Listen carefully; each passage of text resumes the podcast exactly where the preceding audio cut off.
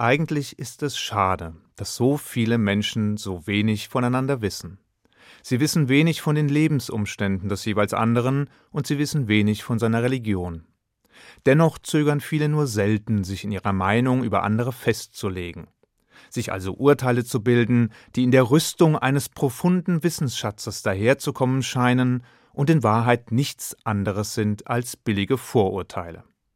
Eines dieser uralten Ressentiments handelt von dem sogenannten strafenden Gott des Alten Testaments, der mitunter abschätzig dem liebenden und barmherzigen Gott des Neuen Testaments gegenübergestellt wird. Dabei ist es gar nicht so schwer zu erkennen, wie unsinnig diese Behauptung ist. Bereits ein Synagogenbesuch anlässlich unseres höchsten Feiertags, dem Yom Kippur, genügt, um zu lernen, dass ein zentraler Bestandteil des Feiertagsgottesdienstes die Lesung der Jona-Geschichte ist, welche das vorgenannte Vorurteil zweifelsfrei widerlegt. Doch da schon Albert Einstein wusste, dass es einfacher ist, einen Atomkern zu spalten als ein Vorurteil, hält sich die Vorstellung des strafenden jüdischen Gottes in manchen Kreisen bis heute. Trotzdem und vielleicht gerade deswegen sollte kein Versuch unterbleiben, endlich mit diesem bösartigen Ressentiment aufzuräumen. Lassen Sie uns also versuchen, unsere Wissenslücken zu schließen und die biblische Geschichte von Jona zu rekapitulieren. Jona gilt als gottesfürchtiger und gerechter Mann, den der Ewige aufgrund seiner tadellosen Haltung als Botschafter erwählt hat. Er soll auf Gottes Geheiß in die Stadt Ninive reisen und deren Bewohner warnen. Nur wenn sie bereit wären, ein Leben jenseits von Übel und Schlechtigkeit zu führen, würden sie eine Chance bekommen, gerettet zu werden und ihre Stadt vor dem Untergang zu bewahren. Doch Jona versuchte, sich dem göttlichen Auftrag zu entziehen, sei es, dass er Angst hatte, man würde ihm keinen Glauben schenken, sei es, dass er als Überbringer einer schlechten Nachricht um sein körperliches Wohl fürchtete.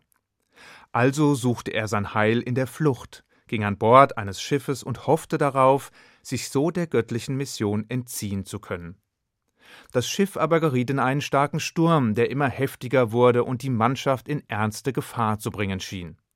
Die Matrosen, in höchster Not, hofften die Götter durch ein Opfer besänftigen zu können.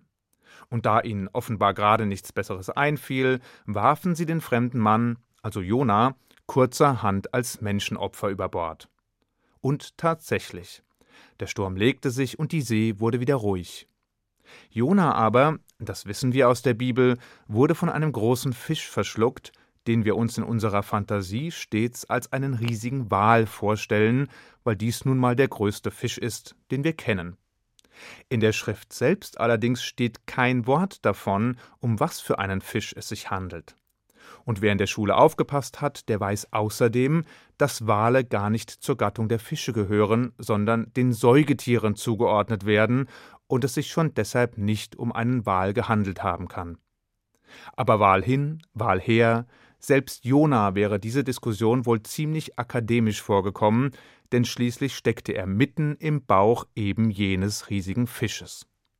Und dort soll Jona drei Tage und Nächte gebetet und Gott um Nachsicht gebeten haben. Seine Worte müssen wohl erhört worden sein, denn der Fisch spuckte Jona schließlich unversehrt an Land. Angesichts dieser Erfahrung ergab Jona sich der Weisung Gottes machte sich auf den Weg nach Ninive und überbrachte die Botschaft des Ewigen.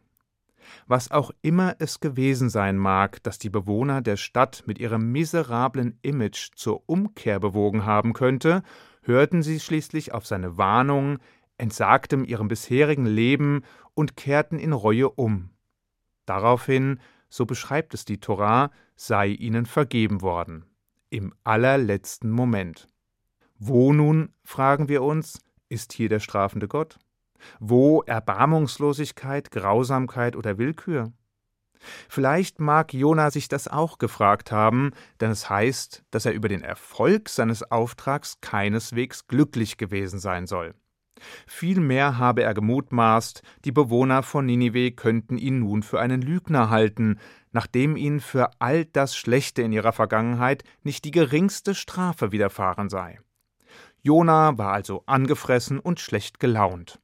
Und zu allem Überfluss war es auch noch ein schrecklich heißer Tag, so dass Jona sich in seiner getrübten Stimmung einen Platz zum Ausruhen suchte. Die Sonne muss schon arg gebrannt haben, denn Gott entschied sich, seinen Botschafter zu schützen, indem er einen Baum wachsen ließ, der ausreichend Schatten spenden sollte. Jona jedenfalls muss in seiner Erschöpfung unter dem plötzlich gewachsenen Baum mit seinen schattenspendenden Blättern eingeschlafen sein. Als er jedoch am nächsten Morgen erwachte, war der Baum schon wieder verschwunden. Ebenso schnell, wie er gekommen war. Gott hatte einen Wurm geschickt, der den Baum stach und ihn dadurch in nur einer Nacht wieder vom Erdboden verschwinden ließ. Verständlich, dass Jona erneut zu lamentieren begann und sich über das Schicksal des Baumes beklagte. Da sprach Gott zu ihm: Jona, du hast Mitleid mit einem Baum, für dessen Entstehen du nichts getan hast, und du bist traurig, weil er nicht mehr da ist. Er wuchs an nur einem Tag und verschwand in nur einer Nacht. Aber wie mir scheint, hast du kein Mitleid mit den zwölf mal zehntausend Menschen in Ninive gehabt, und du zürnst mir, weil ich ihnen vergeben habe. Was sollte wohl die Existenz eines Baumes wertvoller machen als ein Menschenleben? In diesem Moment, sagt uns die hebräische Bibel, habe Jona verstanden.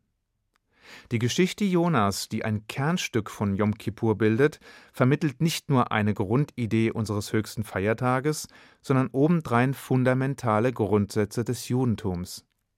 Denn wir glauben, dass Gott beginnend mit dem jüdischen Neujahr und der sich anschließenden zehntägigen Zeitspanne alle Menschen, also nicht nur die Juden, richtet und am letzten Tag, dem Yom Kippur, deren Schicksale für das kommende Jahr endgültig besiegelt. Doch unabhängig davon, wie schlecht die Menschen auch immer gewesen sein mögen, gibt es immer eine Möglichkeit zur Umkehr. Diejenigen, die sich dazu entschließen, werden auch dem Verderben entgehen. Es ist nie zu spät. Denn Gott wartet bis zum letzten Moment, da er lieber Mitleid und Barmherzigkeit walten lässt, als zu strafen.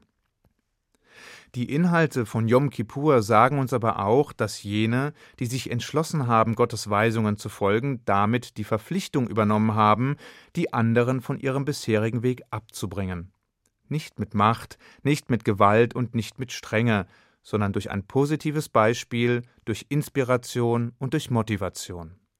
Wer dies nur lange genug versucht, könnte irgendwann überrascht davon sein, dass seine Botschaft vernommen und am Ende sogar befolgt wird. Niemand kann allerdings vor seinen Verpflichtungen davonlaufen, ohne dass er mit Folgen zu rechnen hätte. Niemand kann vor dem langen Arm Gottes fliehen, weder auf hoher See noch im Magen eines riesigen Fisches in den Tiefen des Meeres. Doch die Erzählung hat noch weitere fundamentale Einsichten zu bieten.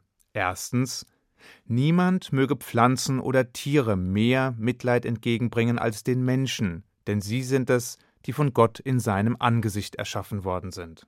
Und zweitens, alle Menschen sind im Angesicht Gottes geschaffen. Das heißt, es geht hier nicht um Juden oder Nichtjuden. Es geht nicht um unterschiedliche Religionen, Nationalitäten oder Völker. Der Ewige hat Jona nach Ninive geschickt, obwohl die Bewohner der Stadt nicht jüdisch waren. Er hat Erbarmen und Liebe gezeigt, weil die Menschen sich für den richtigen Weg entschieden haben und nicht, weil sie Teil einer exklusiven Gruppe waren. Die Torah hält hier ein feuriges Plädoyer für die Gleichheit aller Menschen. Denn für Gott zählt allein eine moralische Lebensweise, nicht die Herkunft oder die Abstammung. Entscheidend ist, dass der Mensch die Lehren des ethischen Monotheismus verinnerlicht und nach ihnen lebt, ganz gleich, woher er kommt, wie er aussieht und in welchem Umfeld er agiert. Über allem anderen allerdings steht die Erkenntnis, dass Gott ein Schöpfer der Liebe, der Gerechtigkeit und der Barmherzigkeit ist, der sich um alle Menschen sorgt an Yom Kippur ruft er uns in Erinnerung, dass Buße, Reue und Umkehr möglich sind und dass die Vergebung für ein Fehlverhalten immer noch die oberste Priorität im Umgang Gottes mit den Menschen besitzt. Atomkerne lassen sich inzwischen, Albert Einstein zum Trotz, spalten. Vielleicht gelingt uns das bei den uralten Vorurteilen auch irgendwann. Gerade jetzt wäre jedenfalls ein guter Zeitpunkt, damit anzufangen. Ich wünsche Ihnen einen guten Schabbat. Shabbat Shalom.